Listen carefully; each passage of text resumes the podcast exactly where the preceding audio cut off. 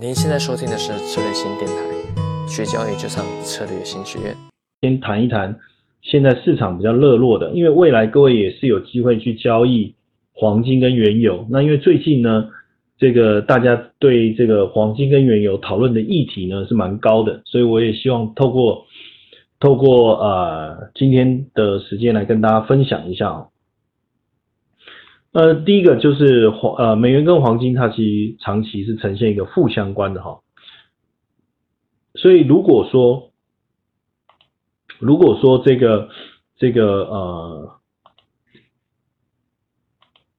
这个黄金呃美元蓝色的这个线呢，就是美元。如果说这个美元呢，它是呈现强势的话，黄金就不太容易有所表现哦，就是这个。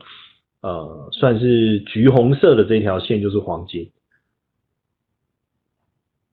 在二零呃二零零零二年过后啊，美元就是开始呃持续的一个走弱了哈，美元就开始持续的走弱，所以也就让黄金呈现呃非常长的一个波段的一个大幅度的一个上扬啊，我们可以看到是这样的情况。那后来当然就是说从二零一四年的。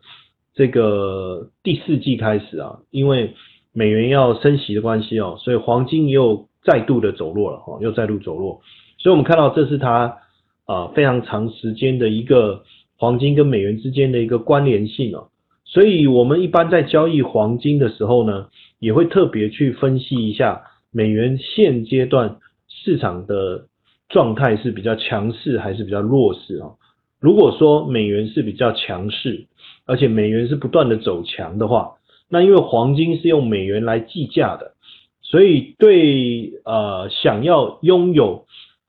呃对已经拥有黄金的人来说，他就不太他当然就呃不愿意把这个黄，可能他就想要把黄金给卖掉，因为他可以拿到的美元是比较多的哈。那呃想要拥有黄金的人，这时候他会发现。他用其他国家的货币要去兑换美元的这个过程，哦，他的所要兑换的货币会变多，所以他对于黄金的需求会下降。在这样的情况下，当然黄金的价格就会走弱。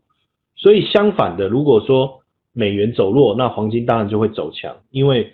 当美元走弱的时候，哦，想要买的人他会变多，哦，想要买的人变多。那持有黄金的人，因为他觉得美元走弱了，他又不愿意卖掉，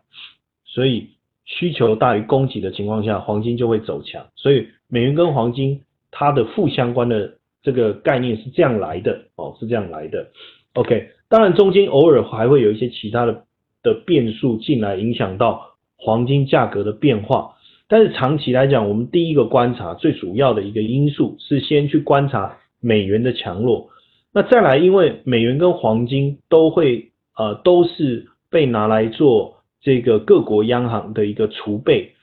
所以当美元走强的时候，对于美呃黄金的储备需求会下降；当美元走弱的时候，黄金的储备需求会上升，所以这两个之间就会有这样的一个负相关。OK，所以以后我们再分。各位，未来如果你也开始交易黄金，因为黄金也有期权，哦，黄金也有期权。这个之后在课堂上呢，我也会再带各位去认识一下黄金的期权，它的报价，它的合约规格。哦，那今天我们就先聊一聊黄金的一个发展，哦，先聊这个部分。好，那所以如果我要交易黄金，我一定会来先看一下美元目前市场上筹码的一个强弱势。呃，大家从这个课件上面看到这个啊蓝色的这个条纹呐，哦，直条纹呐，这个是每个礼拜公布一次的美元筹码的一个情况哦。所以当这个直条纹特别长，代表是多头的筹码。那中间这边有个零，零轴以下就是空方的筹码，就变成呈现的市场是比较偏空的。我们看到从其实从去年一七年，去年五月以后呢，多方的筹码是不断的减弱的。到了一七年的这个下半年，整个筹码几乎跟过去呈现起来的一个状态是差异非常多的。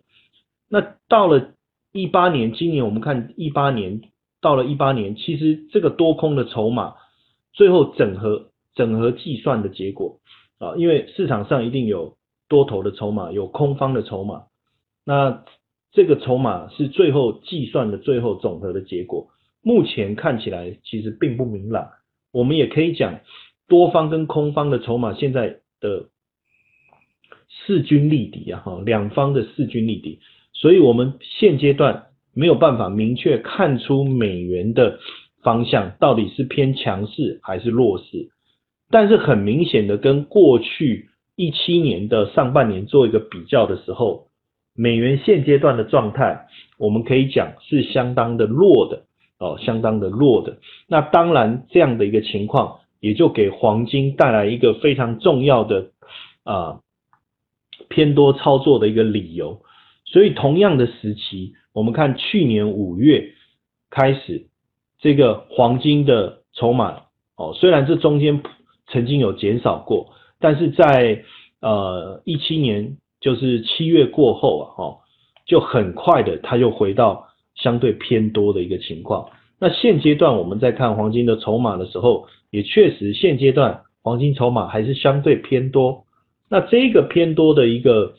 的一个呃筹码，当然就对这个呃黄金偏多的操作呢，呃以现阶段来讲，一相对是比较有利的。但是我们也不能忽略，就是说，呃我们看一下，在这个虽然是说现阶段的筹码是偏多的，但是你会发现它的这个多头的筹码呢，也会有获利了结的时候。所以当这个多头筹码获利了结的时候呢？对这个黄金价格的推升反而是不利的哦，就不利的。但是如果说减到一个程度，它又重新开始恢复增加的话，那这个黄金的价格就有机会再持续的向上哦。所以以目前来看，美元的筹码相对弱势的情况下，那因为美元跟黄金之间的负相关，所以我们现阶段对于黄金的操作。还是会比较以偏多的角度来思考。那当然，我们最近去看这个 SPDR 这个黄金的 ETF，哦这个是目前全球呃持有黄金现货最大的一个 ETF。所以我们长期以来也会去关注这个 ETF 的持仓规模怎么样。所以你看一六年的时候啊，这个 ETF 的持仓规模不断的增加。其实也是黄金价格推升的一个主要的一个动力来源。好，那在这个一六年的第四季啊，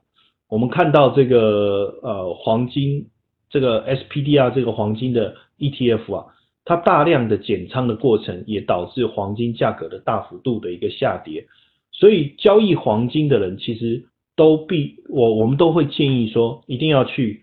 追踪。追踪这个 SPDR 这个 ETF 目前持仓的一个状况，那看目前的这个 SPDR 黄金 ETF 的持仓的状况呢，还算是啊相当的一个稳定哦。你可以看到这个呃 PPT 的右最右边哦，还算是相当的一个稳定。这个也是让这个黄金价格目前居高不下一个非常重要的一个原因。好，更多精彩的培训。欢迎上策略型学院网站。